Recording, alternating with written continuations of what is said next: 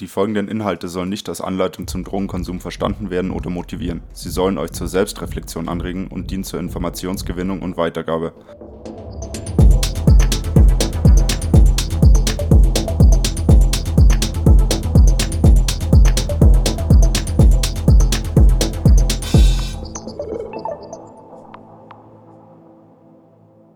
Hallo, liebe Hörerinnen und Hörer. Mein Name ist Petz. Die heutige Folge, zu der ich euch begrüßen darf, dreht sich um die Substanzen GHB und GBL.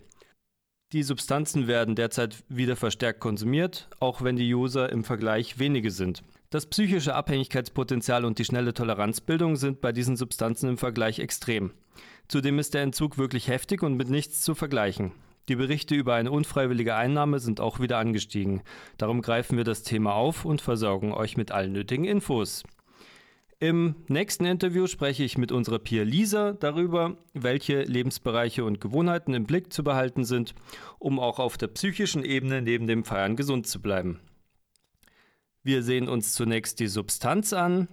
Ich möchte zudem einen kleinen Einblick geben, wie ein geplanter klinischer GHB-GBL-Entzug abläuft. Dazu habe ich die Leiterin der Suchtstation C4 des Klinikums der Universität München, die psychiatrische Klinik der LMU in der Nussbaumstraße 7 eingeladen.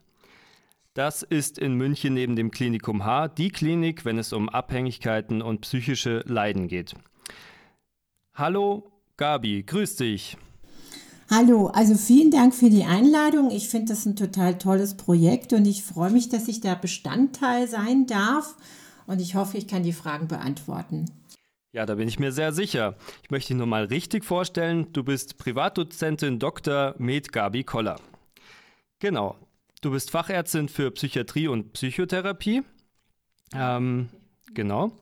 Und ja, danke, dass du dir Zeit genommen hast und hier Rede und Antwort stehst und uns einen exklusiven Einblick in deine Arbeit gibst. Das ist wirklich toll und sehr wertvoll für uns. Sehr cool. Ähm, ja, die erste Frage. Welchen besonderen Schwerpunkt hast du denn auf deiner Station? Also wir entgiften jeden von allem, würde ich mal sagen. Genau, und wir haben 22 stationäre Plätze, wir haben 15 tagklinische Plätze und wir haben noch die Substitutionsambulanz. Das ist vielleicht nochmal mit, mit Heroinvergabe sozusagen, das ist nochmal ein extra Thema vielleicht. Auf der Station würde ich sagen, haben wir schon ja, drei Viertel legale Drogen, also Alkohol, Medikamente und vielleicht so ein Viertel bis ein Drittel illegale Drogen. Und da eigentlich ja schon alles. Also ähm, Beigebrauchsentzüge haben wir relativ viel, aber auch Cannabis, ähm, Amphetamine. Also alles eigentlich. Aha. Okay, und wie groß ist die Station, auf der du arbeitest? Also wie gesagt, wir haben 22 stationäre Betten. Im Durchschnitt sind Patientinnen und Patienten 14 Tage da. Manche sind aber viel, viel länger, bis zu sechs Wochen da. Manche sind kürzer da, drei, vier Tage oder so. Mhm.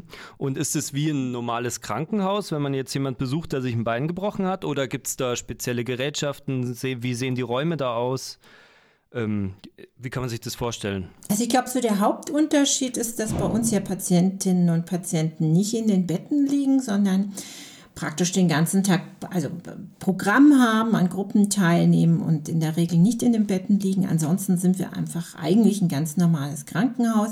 Vielleicht besonders ist, dass alle, die rein und rausgehen, sozusagen Alkometer-Testungen machen zumindest wenn sie länger im Ausgang waren. Aber mhm. sonst ähm, ist es ein ganz normales Krankenhaus. Wie gesagt, die Gruppen sind vielleicht ein bisschen anders als jetzt bei welchen, die nur im Bett liegen und warten, bis das Bein wieder gesund ist oder so. Mhm. Also seid ihr auch ein Team aus Ergotherapeuten, Ärzten, Psychologen, Sozialarbeitern wahrscheinlich, oder? Ganz genau. Also Pflegekräfte, ganz wichtige Berufsgruppe. Mhm. Ähm, Ergotherapie, Physiotherapie, ähm, genau, dann Psychologinnen ähm, und Ärztinnen und Ärzte. Und die Menschen, die zur Entgiftung kommen, die müssen dann auch von anderen Substanzen komplett nüchtern sein in der Zeit, oder? Ja, das ist richtig, genau. Also wir machen, wie gesagt, auch Beigebrauchsentzüge. Das ist ja sozusagen das, ähm, was ähm, routinemäßig sozusagen dann drin bleibt, das Substitut. Ähm, genau, aber sonst sozusagen, also äh, es geht nicht, dass jemand sagt, ich mag einen Cannabisentzug machen und, und gleichzeitig weiter Alkohol trinkt. Da muss er zumindest für die Zeit, wo er bei uns ist, irgendwie auf, das, auf den Alkohol auch verzichten. Mhm, okay, macht ja auch Sinn, ne? Ähm, und jetzt sprechen wir heute über GHB, GBL. Welchen Anteil machten diesen, machen diese Substanzgruppe denn aus bei den Entgiftungen? Also die, die Nachfrage sozusagen ist relativ gering. Ich würde sagen, es gibt so eine Person pro Jahr. Bis jetzt waren es bloß Männer.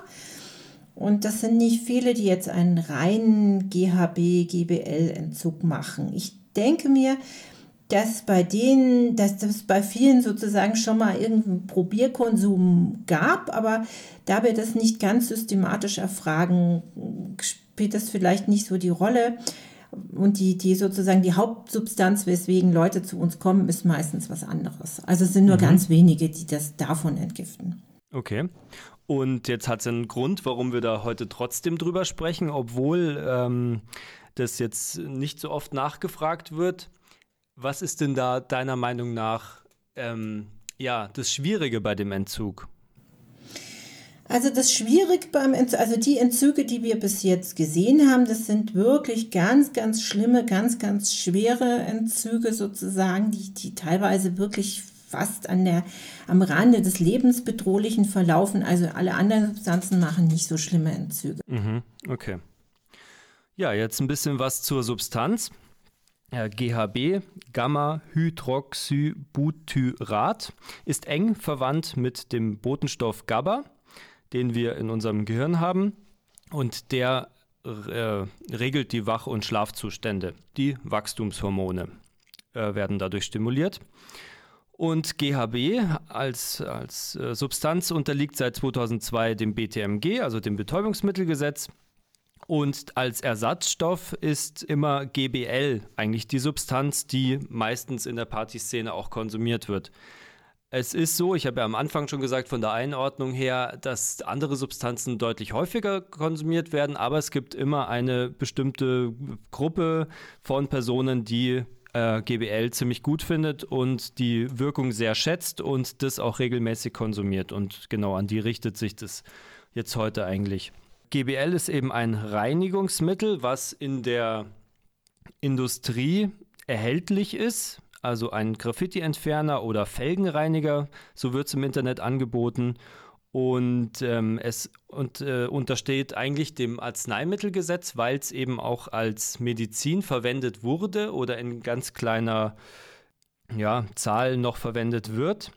Ähm, da kannst du uns vielleicht gleich noch was dazu sagen, ja, was du da herausgefunden hast ähm, oder welche ja, Berührungspunkte du damit hast. Also wie gesagt, ich habe es mir jetzt ähm, angelesen sozusagen. Ich war mir gar nicht so bewusst, dass es das gibt. Es gibt es tatsächlich als Arzneimittel. Ich denke aber im Kliniken, klinischen Alltag spielt es jetzt nicht eine große Rolle. Vielleicht am ehesten in der Anästhesie wird es verwendet, aber jetzt meines Wissens auch nicht so viel. Und ich denke, ähm, der Grund dafür ist hauptsächlich die geringe therapeutische Breite. Das ist ja. wenig eingesetzt. Also, dass man ähm, ein ganz kleines Mengenspektrum hat, wo es wirklich dann so wirkt, wie ich das will. Ne? Also es ist sehr leicht überzudosieren oder wenn es zu wenig ist, dann hat es eben nicht die gewünschte Wirkung. Ne? Genau. Mhm. Und es ist ja so, dass ähm, GBL äh, geringer dosiert werden muss als GHB, obwohl GBL im Körper dann zu GHB umgewandelt wird. Das ist ja auch spannend. Ne? Ähm, das ist ja eine Pro-Drug, so nennt man das. Ähm, äh, genau wie zum Beispiel 1CP-LSD, wo dann eben äh, vorne dieser Molekülstrang abgespalten wird, um das dann in LSD umzuwandeln. So funktioniert es hier auch. GBL muss eben stärker verdünnt werden als GHB und hat einen ganz typischen Eigengeschmack.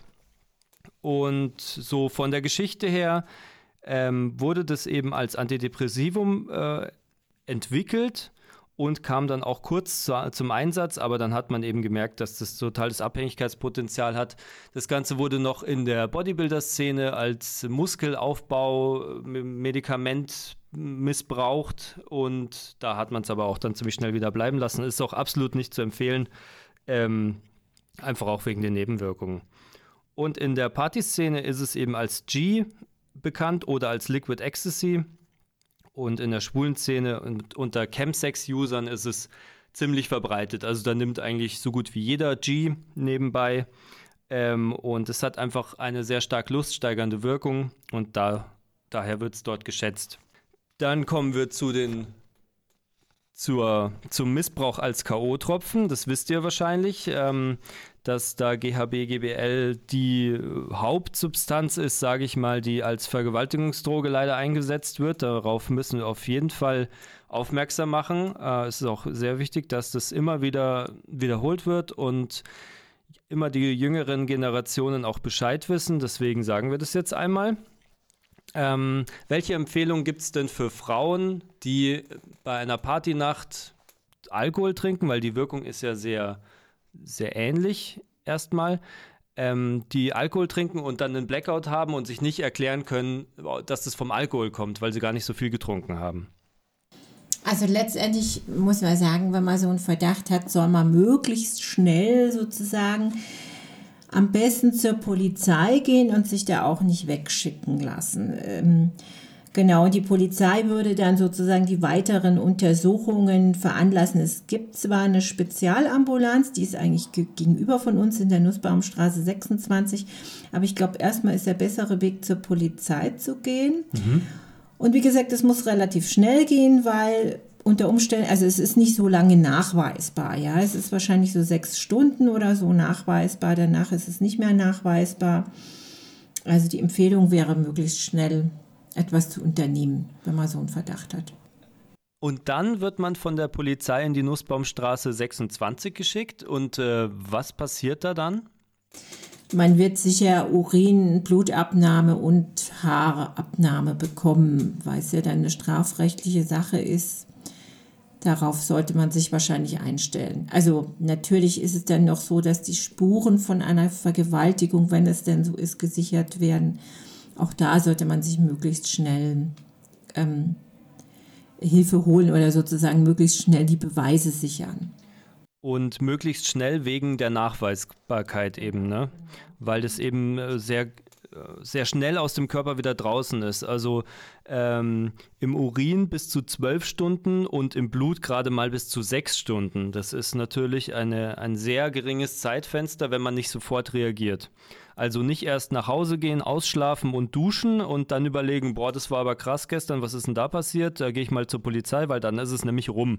Und sich auch, wie du sagst, nicht abwimmeln lassen. Also wenn da jemand sagt, oh, sie haben einfach nur zu viel gesoffen, passiert, wenn man nicht mit Alkohol umgehen kann, dass man Blackout hat, ähm, dann wirklich hartnäckig bleiben und dranbleiben und sich echt nicht abwimmeln lassen, weil äh, viele haben das einfach nicht auf dem Schirm und tun das so ab und tun so, als ob das nie passiert ähm, und wollen damit auch nicht so viel zu tun haben, weil es natürlich aufwendig ist, weil man schnell reagieren muss.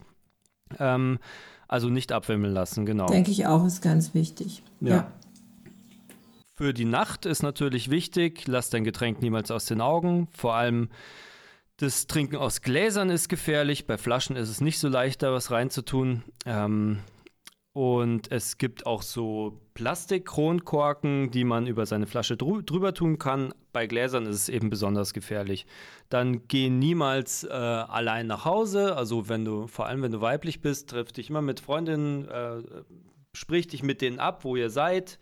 Ähm, und äh, schaut, dass ihr den Heimweg irgendwie gemeinsam wenigstens bis zum Taxi äh, zusammen macht, äh, dass ihr wirklich aufeinander aufpasst. Das kann immer wieder passieren und es ist echt gefährlich. Und es gibt ein äh, Drink-Check-Armband seit einiger Zeit im DM äh, zu bekommen, das heißt Xanthus. Leider ist ähm, da nur GHB nachweisbar. Also da habt ihr quasi zwei so Testfelder auf diesem Armband, so ein Plastikarmband, kostet ungefähr 5 Euro, ähm, zwei Stück.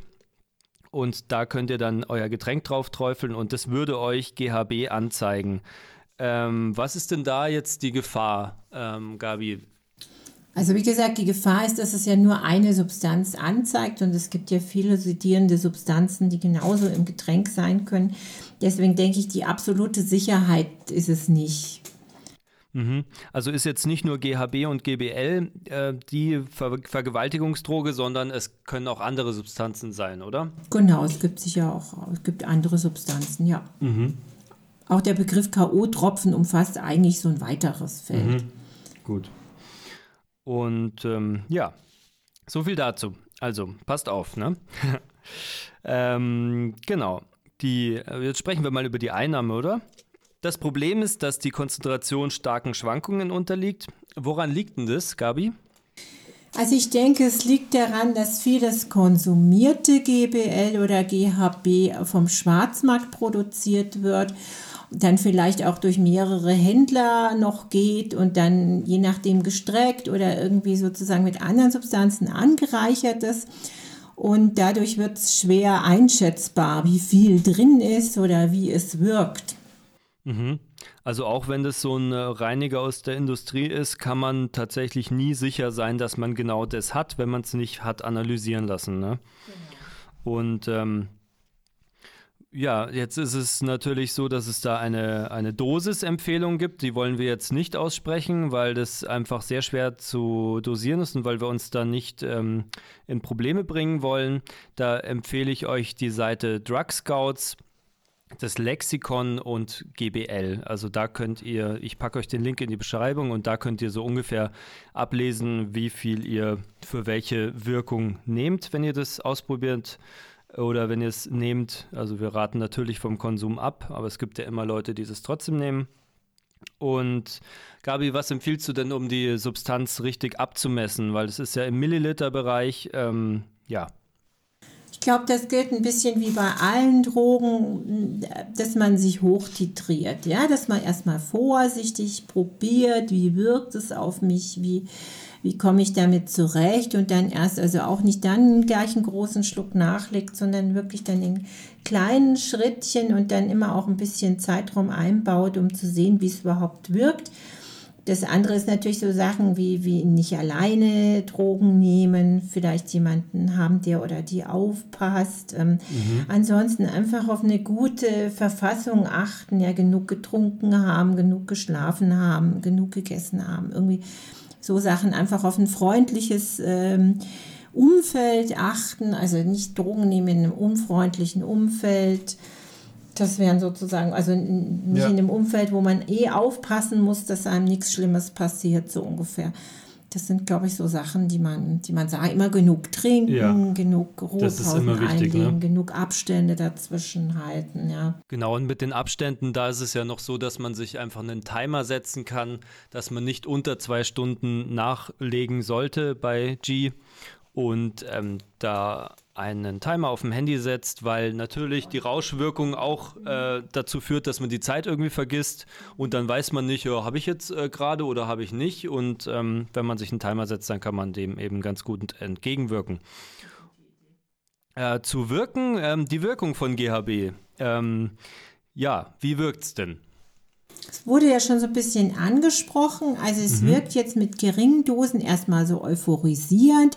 Ich weiß auch, dass manche sagen, ein bisschen wie Alkohol sozusagen, wobei so sozusagen die negativeren Effekte vom Alkohol wegfallen und dann aber vor allem sehr sedierend. Ja, mhm. also also ich glaube, die Hauptwirkung ist, dass es sehr sedierend, also dass man dann schnell auch einschläft, beziehungsweise auch ähm, ja, also wie gesagt, im schlimmsten Fall Atemstillstand hat. Ja, eine Atemdepression, ne?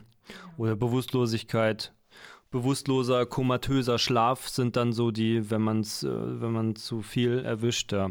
Und es wirkt natürlich auch enthemmend, entspannend, sexuell anregend und ja. Ähm, und das wirkt ziemlich schnell, ne? So nach fünf Minuten geht es schon los genau. und wirkt dann so bis zu drei Stunden. Genau kann aber auch äh, in Einzelfällen länger wirken, ne? bis zu einem Tag tatsächlich. Ähm, weißt du, wo, woran das liegen kann, dass da die, die Breite so weit auseinander geht? Also ich glaube, da hängt es auch wieder viel mit der individuellen Konstitution, ähm, in welcher Verfassung man es einnimmt sozusagen, aber auch sicher mit der, wie der Stoff, wie konzentriert der Stoff ist oder ob noch was anderes drin ist oder so. Das, mhm. hängt, das sind, glaube ich, so die Faktoren, die das so, so relativ breit aufstellen. Mhm. Ja, und jetzt noch so ein kleiner Hinweis. Also wenn jemand äh, GHB genommen hat oder GBL und man ist dabei und man sieht es, ähm, dann ist es oft so, dass die Leute halt einschlafen. Und das Problem ist halt, ähm, abzuschätzen, ob jemand sich schon im Koma befindet oder noch im Tiefschlaf. Das ist halt äh, sehr schwierig. Und wenn man da ähm, nicht sicher Bescheid weiß und da ja irgendwie das Gefühl hat, boah, das kann ich jetzt nicht einschätzen, dann bitte immer im Zweifelsfall den Notarzt rufen. Ähm, und einfach sagen, eine bewusstlose Person, nichts von Drogen sagen, sondern bewusstlose Person und da die Verantwortung abgeben, weil lieber einmal den Krankenwagen gerufen als äh, ein, ja, als irgendwie ein schwerer Schaden oder Tod oder so, ne? Auch das ist völlig richtig, ja. Genau. Mhm. Ich meine, man kann vielleicht vorher noch testen, ob die Person erweckbar ist. Mhm. Das ist immer so ein Kriterium. Ja. ja weil bei, vom Schlafen, mhm. also wenn die erweckbar sind, dann, dann ist gut. Aber wenn, wenn man merkt, es mit dem Erweckbarsein ist schwierig, dann möglichst schnell jemanden holen. Und welche, welche Methode empfiehlst du da, um jemand, um, um zu versuchen, ob jemand erweckbar ist? Ansprechen, ansprechen in dem ersten Schritt und dann so wachrütteln oder sowas. Genau, wachrütteln. Schmerzreiz setzen vielleicht Ja, auch. genau, so krass wollte ich jetzt nicht sein, aber wir zwicken immer. Ja. Mhm. Mhm, genau. genau. wenn jemand nicht wachzwickbar ist, dann wird es kritisch. Mhm. Okay. Jetzt nähern wir uns langsam deinem Arbeitsbereich ähm, die langfristigen Folgen des GHB-GBL-Konsums. Und ja, welche Folgen hatten dieser regelmäßige Konsum, wenn es jemand macht, auf den Körper und auf die Psyche? Ich denke, letztlich ist es nicht gut untersucht. Aber was man sagen kann, ist, dass irgendwann ja Menschen, die Drogen nehmen, also das nur noch nehmen, um wieder normal zu funktionieren. Sie nehmen es ja nicht, um berauscht zu sein sozusagen, sondern das kehrt sich ja irgendwann auch beim Alkohol um sozusagen. Am Anfang nimmt man es, um berauscht zu sein, irgendwann nimmt man es dann wieder, um normal zu sein. Ja? Also das heißt, die brauchen ja. das richtig um wieder überhaupt irgendwie funktionieren zu können. Ansonsten ist es ja bei den sedierenden Substanzen grundsätzlich so, dass, dass die erstmal so im Kurzzeiteffekt Angst und Schlafstörungen und Unruhe beseitigen, aber im Langzeiteffekt eher dann mehr Angst, mehr Schlafstörungen, mehr Unruhe machen. Einfach dadurch, dass das Hirn sich so gegenreguliert, wenn es regelmäßig diese Substanz hat und dann ganz schnell so, so überschießend reagiert mit Unruhe und mit Schlafstörungen. Also man kann sicher sagen, dass sowas wie Angst, Schlafstörung, Unruhe dann im längerfristigen Konsum eher zunehmen, bei all diesen sedierenden Substanzen. Mhm. Das heißt, äh, die negativen Effekte werden einfach immer mehr, je länger man das äh, unter Umständen konsumiert, die eben nichts mit risikobewusstem Konsum und äh, einer Konsumreflexion und so zu tun haben. Ne? Genau, das kann man auf jeden Fall. Also regelmäßige Abstände mhm. sind sehr wichtig damit sich einfach auch das Gehirn wieder auf das Normallevel reguliert. Und ähm, ja, wie lange konsumieren denn die Betroffenen GHB-GBL, bevor sie bei dir zur geplanten Entgiftung erscheinen? Ähm, also die wenigen, die wir haben, die konsumieren meistens mehr als zwei, drei, vier Jahre. Ich glaube, der eine hat schon wesentlich länger konsumiert gehabt. Ähm, manche konsumieren mit immer wieder eine Pause von einem halben Jahr dazwischen. Also die machen dann immer wieder eine Entgiftung und ähm, dann klappt es wieder ein halbes Jahr und dann kommt ein Rückfall. Aber die meisten, die bei uns sind, haben schon lange konsumiert. Und äh, sind es Menschen aus der Partyszene oder haben die da gar keinen Bezug zu? Oder kannst, kannst du dazu was sagen? Wie gesagt, die wenigen, die tatsächlich Entgiftung bei uns machen, würde ich sagen, vielleicht so ein Drittel oder so ist aus der Party. Also ist über, also sagen wir mal so, es gibt einige, die tatsächlich über die Partyszene dazugekommen sind, dann aber irgendwann einfach das von der Partyszene losgelöst weitergenommen. So kann man es vielleicht mhm. sagen. Okay. Wo sich das dann irgendwie verselbstständigt hat und, und dann das mit dem Party gar nicht mehr so die Rolle gespielt hat. Mhm. Okay. Und ja, jetzt so die Kernfrage, wie läuft denn so ein GHB-GBL-Entzug ab? Also gerade diese Entzüge, die, die laufen erschreckend schlecht. Also wir haben mittlerweile so ein bisschen Erfahrung. Wir hatten am Anfang gar keine Erfahrung und am Anfang sind die dann alle sehr, sehr delirant sozusagen tatsächlich, ähm, genau, also letztendlich auf einer geschlossenen Station gelandet.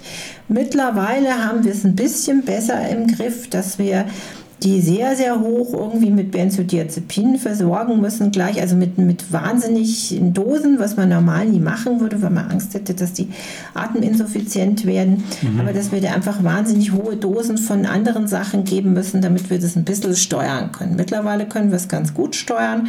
Aber am Anfang war das sehr herausfordernd. Und dann dazu kommt noch, dass ein Großteil derer die sich melden, ganz viel andere körperliche Probleme hat, also so ein ganz derangiertes Labor oder so, was man, wo man dann gleichzeitig auch noch sich drum kümmern muss. Also die sind meistens echt schwer krank und, und ganz schwer wieder auf einen guten Weg gesundheitlich zu bringen. Mhm, okay. Und äh, wie lange dauert es dann, bis, bis jemand dann äh, da von, also bis ihr diesen Entzug durchgeführt habt? Gerade ähm, diese Substanzen dauern meistens drei bis vier Wochen Minimum. Boah, okay. Und also bis die einigermaßen körperlich wieder stabil sind. Also sind die dann auch gar nicht äh, im Ergotherapieprogramm, sondern eigentlich ja, ausgenockt mit anderen Meistens Substanzen. Meistens geht es denen zu schlecht, genau. Aha, ja. okay. Ja, Wahnsinn. Und ist es irgendwie mit anderen Substanzen vergleichbar? Du hattest vorhin schon äh, gemeint, dass das schwierig ist. Also ich finde tatsächlich so dramatisch wie, wie GBL, GHB-Entzüge laufen die anderen Entzüge nicht. Also es gibt, ähm, die, die anderen Entzüge haben andere Probleme, aber ich finde, das sind tatsächlich so relativ herausfordernde Entzüge. Mhm, okay.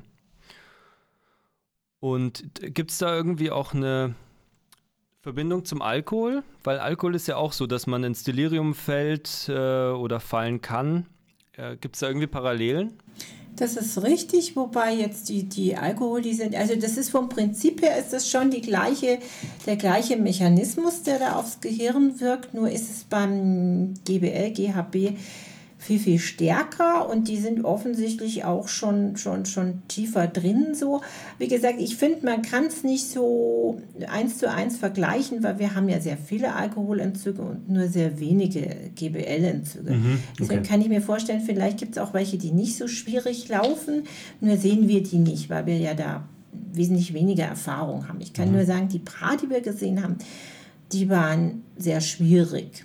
Ja, ich habe das aber auch gehört. Also ich habe mit einer äh, Ärztin vom runden Tisch Chemsex gesprochen, die eben auch GHB-GBL-Entzüge durchführt und die hat auch berichtet, dass das absolut äh, heftig ist und auch psychisch belastend fürs Team und so, ne? Ja, das stimmt, genau. genau. Mhm.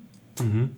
Habt ihr da eigentlich irgendwie Unterstützung von Supervision oder so? Ähm, weil das ist ja schon heftig, äh, Menschen beim Entzug zu helfen. Ja, das haben wir schon Aha, immer super. wieder. Mhm. Okay. Und wie hoch ist denn die Rückfallquote? Du hast gesagt vorhin schon, dass das auf jeden Fall vorkommt. Ähm, ja, kannst du dazu was sagen? Schlagen die Leute dann wieder bei dir auf oder ähm, ja?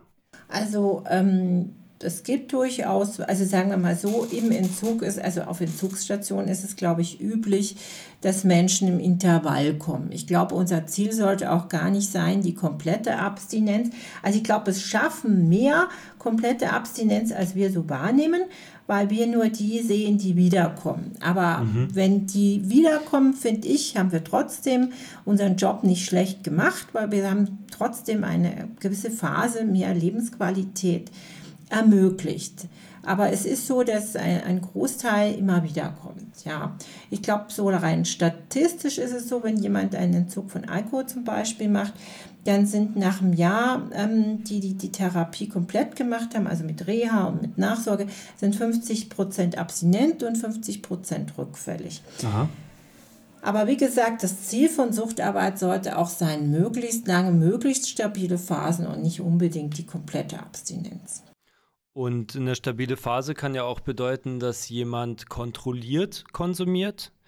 Ähm, das ist aber noch nicht so verbreitet, ne? Also ganz oft sehen wir, dass Menschen so eine Zeit, so eine gewisse Zeitspanne kontrolliert konsumieren und dann doch irgendwie sozusagen der Konsum wieder entgleitet. Mhm. Aber man kann an dieser Stelle auch sagen, in München gibt es, also ich weiß jetzt nicht, ob das Tal 19 bietet ja irgendwie kontrollierte Konsumberatung ja. sozusagen an. Also wir machen das nicht so richtig, zumindest nicht im größeren Stil.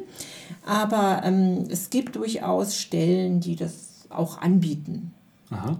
Die dann Konsumtagebücher und regelmäßige Treffen, mhm. wo man darüber spricht, ähm, was hat geklappt, was habe ich mir vorgenommen, was will ich mir jetzt für die nächste Zeit vornehmen. So ungefähr muss man sich das vorstellen. Mhm. Okay. Gibt es zu der ja, zu deiner Arbeit dann noch was Spezielles zu sagen? Sonst würde ich noch kurz auf den Mischkonsum eingehen puh, zu meiner Arbeit zu sagen, hm, Mai vielleicht, dass, dass man, also dass, dass ich äh, ermuntern möchte, sich eine Entgiftungsbehandlung zu, zu suchen oder überhaupt sich therapeutische Hilfe zu suchen. Also viele sind ähm, relativ positiv überrascht und haben sich das konfrontativer und schlimmer vorgestellt. Also vielleicht an dieser Stelle einfach die Ermunterung, sich therapeutische Hilfe oder therapeutischen Beistand zu suchen. Mhm. Es ist ja auch so, dass das ein absolut wohlwollendes Team ist, ne? was genau. sich auch wirklich Zeit nimmt und ähm, da wirklich jeden Menschen individuell behandelt. Also das ist nicht so, dass man da jetzt irgendwie durchgeschleust wird. Da hat sich schon viel getan, ne? Und die Leute haben auch wirklich Verständnis, weil mittlerweile einfach auch mehr Erkenntnisse darüber äh, vorhanden sind, wie Sucht funktioniert oder wie Abhängigkeit funktioniert, unter welchem Leidensdruck die Menschen sich befinden und wie schwierig es auch ist. Ne? Also das Bild hat sich auch gewandelt, ne? Sehr positiv, dass wir von dem ganz konfrontierenden und sozusagen auch ähm, Abstinenz ist das einzige Ziel von Behandlung weggekommen sind, eher zu einer unterstützenderen Haltung. Ich glaube, da kann man trotzdem noch viel tun. Wir sind mhm. da noch auf dem Weg, aber noch nicht an einem Ziel angekommen. Aber ich glaube, da sind wir auf einem ganz guten Weg, dass mhm. wir uns da wegentwickeln von dem konfrontieren, von der konfrontierenden Sucht ab. Das ist ja auch so das, was wir hier bei Mindzone machen, dass wir eben sagen, ihr müsst nicht unbedingt abstinent sein, dass wir euch Infos geben. Ne? Also wir holen die Leute da ab, wo sie sind und das macht ihr ja auch. Ne? Das finde ich auch sehr, sehr gut. Mhm. Okay, dann kommen wir noch zum Mischkonsum, der natürlich äh, bei GHB, GBL auch nochmal besonders hervorgehoben werden muss, weil es sehr gefährlich ist. Ähm, vor allem der Mischkonsum mit Alkohol, ne? Das ist richtig. Oder mit großes, anderen wichtiges Downern. Thema, ja. Genau, mhm. alle, die weiter sedierend wirken, kann beim Mischkonsum schnell zu einer Überdosis kommen. Genau, weil die Substanz an sich ja schon äh, teils lebensbedrohlich sein kann, wenn man zu viel erwischt und eben dann noch ein anderes, ja, wenn man noch eine andere psychoaktive Substanz dazu nimmt, die eben auch noch vielleicht auf die Atmung wirkt oder so, ähm, dann ist es echt gefährlich. Also lasst es wirklich bleiben. Wenn, dann konsumiert es einfach nur mit einem Glas Wasser und fertig. Genau. Genau. Kann ich ähm, nur unterstreichen. Ja, jetzt haben wir vorhin schon gesagt, wie man das Risiko reduzieren kann, so stark abhängig zu werden, dass man bei dir auf der Station landen muss. Ähm, das wären einmal ja lange Konsumpausen und eine regelmäßige Konsumreflexion. Das ist wirklich so das A und O. Und wirklich sich nicht verleiten lassen. Und wenn man irgendwelche negativen Effekte oder einen, einen Drang merkt, äh, einen unnatürlichen Drang, diese Substanz wieder zu konsumieren oder sich in Situationen zu bringen, wo diese Substanz vorhanden ist, dann wirklich reagieren und nicht zu lange warten. Das ist so, ja, mein, ja. Kann man nur unterstreichen, genau. Genau. Mhm. Ähm, hast du den Hörerinnen und Hörern abschließend noch was zu sagen? Du hast ja vorhin schon was Wunderbares gesagt, aber vielleicht jetzt hast du nochmal die Möglichkeit. ja, vielleicht auch einfach nicht von Rückschlägen entmutigen lassen, sozusagen. Ja? Also da gar nicht sich selbst einreden, oh, ich habe es jetzt wieder nicht geschafft oder so, sondern einfach das Positive sehen, was schon alles geschafft wurde und, und einfach sich selber, sich, also sich angenehme, freundliche Situationen schaffen und gut auf sich achten. Glaube ich, das ist ganz, ganz wichtig bei diesem Suchtthema. Mhm. Okay, vielen Dank. Ja, dazu fällt mir noch ein, äh, nichts ist für immer, auch nicht unsere Probleme. genau. Und es geht alles vorbei und bleibt dran und geht euren Weg weiter, auch wenn es mal hart wird. Cool. Vielen Dank für das spannende Gespräch und vielen Dank, dass du da warst und dir Zeit genommen hast. Ebenso vielen Dank, dass ich in diesem tollen Projekt mitmachen darf und, und cool. vielen Dank fürs Zuhören. Ja, vielen Dank fürs, fürs Zuhören auch von mir. Bis bald. Jetzt geht's gleich weiter mit Lisa und den Infos vom Infostand. Tschüss. Mindzone ist ein Münchner Szeneprojekt, das zum Thema illegale Drogen in der elektronischen Musikszene Informationen und Unterstützung anbietet. Wir sind erste Anlaufstelle für Konsumierende, Interessierte sowie Menschen, die einen Ausstieg suchen. Unter dem Leitgedanken Sauber drauf ist zu verstehen, dass unnötige Schädigungen und Folgeprobleme, die in Zusammenhang mit Drogenkonsum auftreten können, vermieden werden sollen. Substanzkonsum wird als Tatsache angesehen und nicht moralisch bewertet. In diesem Sinne ist Mindzone nicht für oder gegen Drogen, sondern bietet Informationen und Beratung auf Augenhöhe an. Nach dieser kurzen Unterbrechung geht es weiter mit dem Thema Safer Use and Harm Reduction im Interview mit unseren ehrenamtlichen Peers.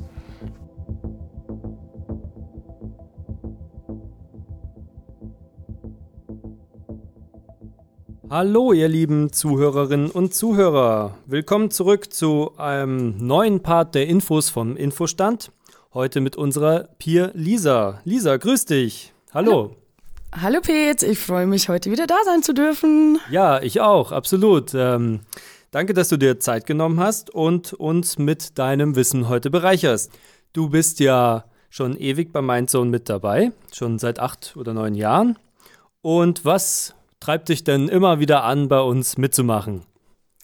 Ja, ich bin tatsächlich schon sehr, sehr lange dabei, wenn nicht sogar fast zehn Jahre, ich weiß gar nicht genau. Mhm. Ähm, ich war früher ähm, und auch heute eigentlich immer noch ähm, sehr gern auf elektronischen Tanzveranstaltungen oder und Goas. Und ähm, natürlich ist in dieser Szene der Drogenkonsum ähm, sehr hoch ähm, und ja, aufgrund meiner, sag ich mal, Biografie als Krankenschwester war mir das dann eigentlich ziemlich schnell ein Anliegen, irgendwie den feiernden Menschen auf den Partys irgendwie ein bisschen zu helfen. Und ja, dann habe ich meinen Song kennengelernt durch eine gute Freundin damals und seitdem bin ich eigentlich nie wieder von der Seite von meinem Song gewichen. Ja, das liegt bestimmt auch am Team, ne? Ja, auf jeden Fall. Wir haben ein super cooles, äh, geiles Team mit ganz vielen Ressourcen in alle möglichen ähm, Ecken irgendwie, was so Musik, Party und und und betrifft. Und ähm, ja, es macht einfach voll viel Spaß. Voll, mir auch. Absolut. Schön. Gut, dann steigen wir ein, würde ich sagen. Das heutige Thema beleuchtet den dritten Part der förderlichen Lebensgewohnheiten neben dem Feiern, die psychische Gesundheit. Da bist du ja als äh, Krankenschwester äh, bestens geeignet, um uns darüber was zu erzählen. Du hast dich auch gut eingelesen. Drogenkonsum kann sich häufig stark auf das psychische Befinden auswirken und der heutige Fokus liegt auf den Auswirkungen eines regelmäßigen Substanzkonsums. Es geht eben um die Lebensgewohnheiten. Wie baue ich das Feiern in meinem Leben ein und bleibe dabei gesund? Was sind denn wichtige Fragen vorab? Ja, also wichtige Fragen vorab, wenn man so die psychische Gesundheit eben ähm, betrachtet. Ich komme auch aus dem psychiatrischen Setting, arbeitete auch. Ähm, deswegen ist es mir immer ein Anliegen, erstmal vielleicht auch zu evaluieren, hat eine Person vielleicht schon psychische Erkrankungen oder geht es im Seelenwohl gerade nicht so gut? Ähm, warum konsumiert man dann, ähm, wenn es einem gerade nicht so gut geht? Oder auch ähm, sind andere chronische Erkrankungen außerhalb der Psyche noch vorhanden, wo man vielleicht auch Medikamente nehmen muss? Und gibt es Wechselwirkungen oder was für Symptome können sich dann verschlechtern, wenn man einfach Drogen konsumiert? Und ähm, ja, all diese Symptome können natürlich ähm, ähm, negative Auswirkungen haben, ne, wenn ich dann darauf was nehme. Ne? Genau, eben auch die, Psychen, die psychische Symptomatik einfach verstärken. Genau. Und es ist ja nicht nur so, dass ähm, Drogen an sich Psychosen und äh, schwere psychische Leiden auswirken, äh, auslösen können, sondern sie können ja auch schon ja, veranlagte Sachen triggern und die auslösen. Genau. Auf jeden Fall. Wie wirken sich denn jetzt die Drogen aufs Erleben und Empfinden aus? Ja, also Drogen ähm, äh, wirken sich natürlich ähm, total auf das Erleben und Empfinden aus. Ich denke, das ist einer mit der Gründe, warum Menschen Drogen konsumieren. Ähm, es verstärkt oder verändert auf jeden Fall die Wahrnehmung, je nach Substanz, die man konsumiert hat. Und ähm, auch das Verhalten von Personen ändert sich je nach Substanz dann einfach. Ich meine, wenn man dann, wenn man ähm, MDMA betrachtet, man wird offener, geht auf Leute zu, ähm, hat alle ganz doll lieb. Ähm, und andererseits, wenn man zum Beispiel LSD konsumiert, äh, kann man andere Sachen wahrnehmen. Man ist auf einer, kann auf eine andere Bewusstseinsebene kommen. Und das ist natürlich psychisch sehr belastend. Absolut. Und ähm, es ist ja auch bei vielen Substanzen so, dass der Botenstoffhaushalt im Gehirn äh, durcheinandergebracht wird oder körpereigene Botenstoffe imitiert werden oder eben ausgeschüttet werden. Ähm, das ist eigentlich bei allen Substanzen so, dadurch entfalten sie ihre Wirkung. Und ähm, wenn ich das jetzt öfter mache, wie wirkt sich denn das dann auf mein, auf mein äh, Erleben und Empfinden im nüchternen Zustand aus? Ja, wenn man jetzt natürlich regelmäßig irgendwie äh, da den Kick sucht und Drogen konsumiert, muss man sich halt klar sein, ähm, dass ähm, wenn man diesen Botenstoffhaushalt einmal geleert hat, das auch wieder eine Zeit lang dauert, bis der wieder auf Normalbetrieb läuft. Ja, sechs bis acht Wochen sagt man, ne? Genau. Und äh, wenn man aber dann schon wieder irgendwie konsumiert, ähm, bevor irgendwie dieser Botenstoffhaushalt wieder irgendwie gefüllt ist, kann sich der natürlich nie ganz regenerieren und verlernt es dann auch auf Dauer. Und ähm, da äh, ganz wichtig äh, kommt eigentlich die Suchtentstehung rein, weil äh, man konsumiert dann auf Dauer immer und immer wieder, weil man nicht mehr weiß, ähm, wie man seinen eigenen Botenstoff, äh, seine eigene Botenstoffausschüttung beim Konsum ähm, oder ohne Konsum, äh, so ist es äh, besser gesagt, ähm, füllen kann. Und mhm. äh, genau. Äh, da gibt es ein ganz nettes Modell, was ich einmal ganz kurz irgendwie ansprechen möchte. Und zwar, wenn man sich so seinen Seelentank vorstellt, ähm, was kann da so alles drin sein? Da ist drin Liebe und Freude, Spaß, Geborgenheit, aber auch Abenteuer, ähm, Entspannung oder Anerkennung. Also das ist so unser Tank, den wir haben. Und dann gibt es eben ganz viele verschiedene ähm, Tankstellen. Und wenn der Tank manchmal halt voll ist und manchmal ein bisschen leerer, geht man eben an die Tankstellen dran. Das kann sein, den Sport, den ich mache, äh, das Hobby, das ich gerne mache, ein Musikinstrument, dann mein Beruf, den ich ausübe, der mich irgendwie ähm, gut ähm, tanken kann oder auch vielleicht entleert, wer weiß, auch Freunde und dann eben auch Genussmittel und Drogen. Ähm, genau, und wenn der Tank jetzt keine Tankstelle mehr hat, und man nur noch Drogen konsumiert, dann kann man sich das vorstellen, dass die Tankstelle einen Stöpsel draufkriegt, mhm. was im Endeffekt dann äh, die Droge ist. Und dann kann ich meinen Tank nicht mehr auffüllen. Und da ist das Problem, weil dann habe ich vielleicht einen leeren Tank und da geht einfach nichts mehr rein. Also kann ich meinen Tank gar nicht mehr füllen, wenn ich die ganze Zeit konsumiere, weil der Stöpsel immer an den Tank Tankstellen draufsteckt und da nichts mehr reingeht. Es ist ja auch so, dass die Zeit, die allein schon beim Feiern dann drauf geht, wenn man so eine Phase hat, wo man sagt, man geht jedes Wochenende weg, weil man da richtig Bock drauf hat, am besten Freitag bis Sonntag oder Donnerstag bis Sonntag, ähm, dann ist ja auch so viel Zeit, wo man dann nebenbei noch arbeitet oder so, dass man überhaupt keine Zeit mehr hat für eben diese Tankstellen wie Freunde, ähm, die jetzt außerhalb vom Feierkreis sind, das Hobby, irgendeinen Sport oder sich mal irgendwie wirklich genussmittelmäßig einfach was Leckeres zu essen zu machen oder so Sachen. Das wird dann, ja, das kommt dann alles in den Hintergrund und man hat dann wirklich eigentlich nur noch eben diesen Stöpsel drauf, ne, dass man eine Substanz konsumiert und dadurch eben diese Ausschüttung hat ähm, und dadurch sich gut fühlt und ähm, ja, dann auch unter der Woche dann wirklich auch in ja, depressive Zustände fallen kann und so weiter. Das kennt ihr wahrscheinlich. Wie ist es denn, wenn ich mich daran gewöhne, bestimmte Aktivitäten nur berauscht zu erleben? Das wäre noch eine interessante Frage. Ja, jetzt, wenn ich natürlich äh, manche Aktivitäten nur noch berauscht erlebe, bedeutet, ähm, ich gehe an die Isar und ähm, konsumiere da irgendwie MDMA, weil es gerade so schön ist und die Sonne untergeht. Oder ich ähm, gehe wandern und ähm, nimm da dazu irgendwie äh, Amphetamine, weil es leichter ist, den Berg hochzukommen. Oder Acid, weil es lustig ist. Mm, genau, oder LSD, weil es einfach lustig ist und ich gerade im Wald bin und da irgendwie was erleben will dann, äh, wie gesagt, dann gewöhnt man sich ja daran und ähm, dann fällt es einem halt im Nachhinein einfach viel, viel schwieriger, all diese Aktivitäten, die ja richtig cool sind, ohne Drogenkonsum ähm, zu erleben, dann eben nur noch mitzuerleben. weil sich natürlich eben äh, der Botenstoffhaushalt äh, das ja merkt und weiß, ah ja, ich äh, mache das irgendwie mit äh, der und der Droge, weil äh, es war so toll und es hat sich so gut angefühlt.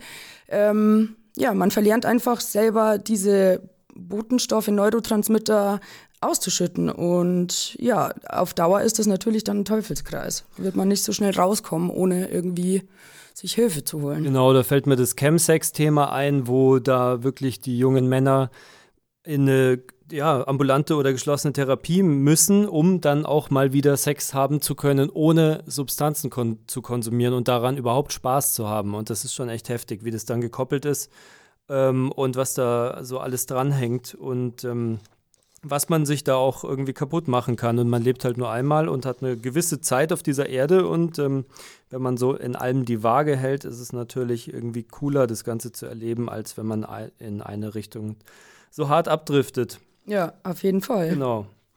Und ähm, gut, dann gehen wir mal weiter. Ähm, genau, wir waren vorhin schon so bei den Auswirkungen, die passieren können.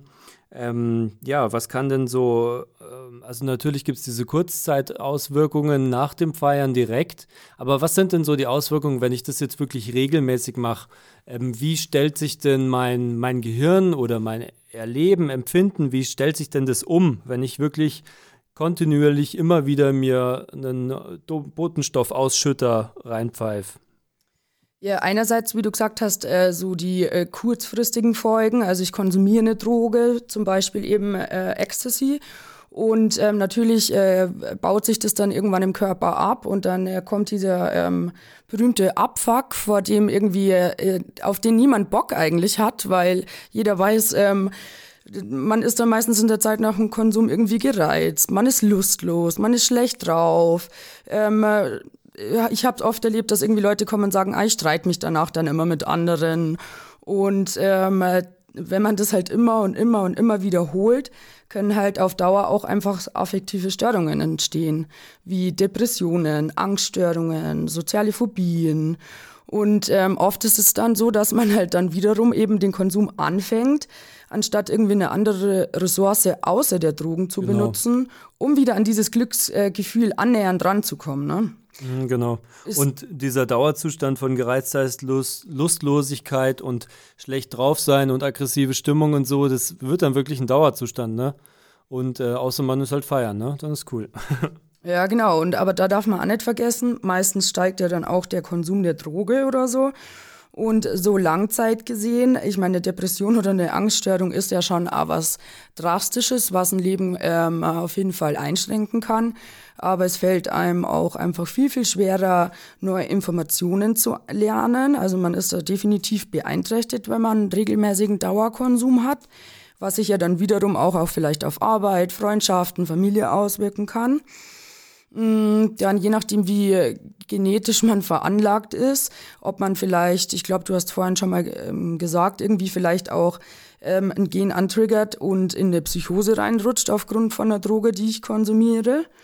Oder ähm, es entsteht eine Essstörung, vor allem sage ich jetzt mal bei Amphetamin, weil man isst tagelang nichts, weil das Hungergefühl irgendwie unterdrückt wird, äh, sieht dann im Spiegel, boah, das äh, wirkt sich irgendwie auf mein Spiegelbild aus. Ich ähm, bin äh, schlanker geworden, ich nehme ab, dann gefällt mir das vielleicht und ich will immer mehr abnehmen, konsumiere deswegen immer mehr die Droge, was natürlich alles nicht so ähm, nicht so der Psyche irgendwie ähm, gut tut, ja. Gut tut, genau, und danke. Da ist ja auch jeder Mensch anders. Der eine kriegt eine Essstörung, der andere wird einfach nur immer scheiße drauf oder ähm, ja, versucht es dann irgendwie durch besonders cool sein zu kaschieren.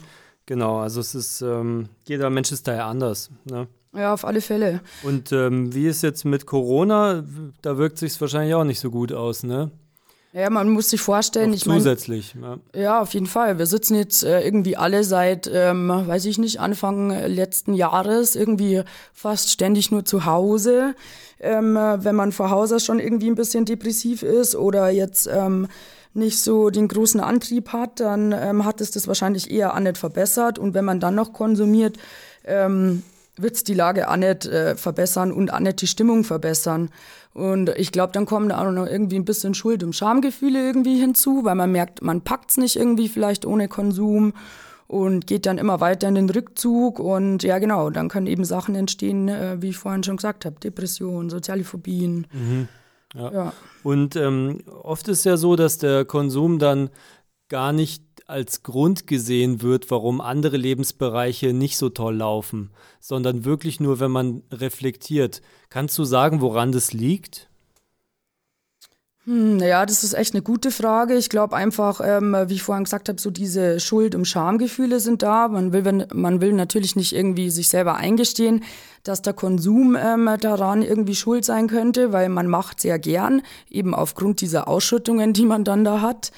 Ähm, und äh, viele wissen, glaube ich, auch nicht, warum konsumieren sie denn einfach. Ähm, das Motiv dahinter irgendwie rauszufinden, ähm, äh, wäre sehr wichtig, weil eben der Konsum ist ja eine dysfunktionale Bewältigungsstrategie, die ich da anwende, um äh, wieder besser drauf zu sein, ist aber im Endeffekt ja eine Teufelsspirale. Mhm, deswegen ähm, dysfunktional. Mhm. Genau, genau. Deswegen ähm, ist das Wichtige meiner Meinung nach eben rauszufinden, warum konsumiere ich denn jetzt? Mhm. Konsumiere ich, weil ich irgendwie auf eine Party jetzt mal gehe und einmal im Monat oder alle drei Monate mal was konsumiere? Oder konsumiere ich äh, tatsächlich, weil es anders nicht mehr geht? Also das Aha. sind auf jeden Fall äh, genau. Sachen, die man rausfinden muss. Da würde ich einsteigen, weil das ist nämlich dann oft so, dass wenn man in eine Abhängigkeit reinrutscht, ähm, da das Gehirn einem total den Streich spielt, weil das Gehirn will natürlich diese Botenstoffe wiederhaben und es tut alles dafür. Es äh, ver verarscht einen sozusagen, ja.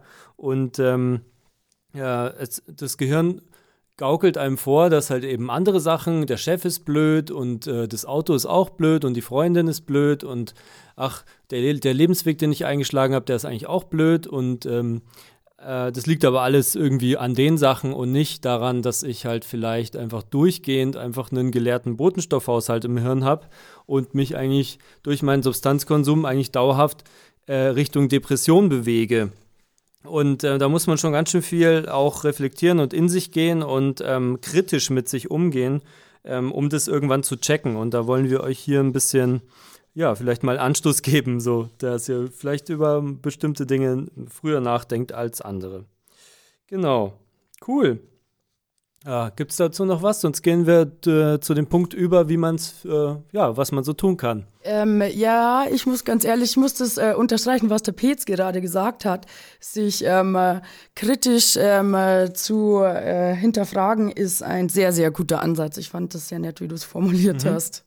Danke. Ja, dann, was wäre denn so unsere Safer-Use-Empfehlung, ähm, um eben diesen Tank, den wir vorhin angesprochen haben, ausreichend mit anderen Dingen zu füllen? Oh, es gibt so viele tolle Sachen, die man machen kann. Ähm, genau, so Safe Use auf alle Fälle eben zu erkennen, warum konsumiere ich und aber auch ähm, erkennen, äh, wer bin ich und wo sind meine Ressourcen eigentlich. Kenne ich meine Ressourcen schon ähm, als äh, eben Ressource, ich sage jetzt mal nochmal bezüglich dem Tank, ähm, also meine Tankstellen, kenne ich meine Tankstellen, nutze ich die auch und kann man die vielleicht auch nur ausbauen. Genau. Dazu äh, zählen Hobbys wirklich jeglicher Oder alte Hobbys, Art. die es vorm Feiern schon gab zum Beispiel, genau. Genau, Hobbys jeglicher Art, ähm, vor, äh, natürlich auch die, die ich vor dem Konsum schon gemacht habe. Ähm, dann, äh, was auch immer ganz gut ist, Sport auf alle Fälle. Und wenn es nur ist, dass ich wirklich bewusst jeden Tag mal für zehn Minuten rausgehe, einfach nur um eine Runde um Block zu drehen, aber ich weiß, ich habe das jetzt einfach nur für mich gemacht und ähm, komme dann auch mal wieder raus, weil eben der soziale Rückzug beim Dauerkonsum natürlich auch viel vorhanden ist. Dann ähm, auf seine Ernährung auch achten, vor allem auch nach dem Konsum. Ähm, äh, ich sage immer so, man, gibt, man soll sich einmal am Tag was geben, was vielleicht nicht so gesund ist. Bei mir ist das meistens ein Kinderpinguin. Und ähm, einmal am Tag auf jeden Fall was essen, äh, was ähm, gesund ist, ob das ein Salat ist oder irgendwie ein Obst oder so, ist immer ganz wichtig.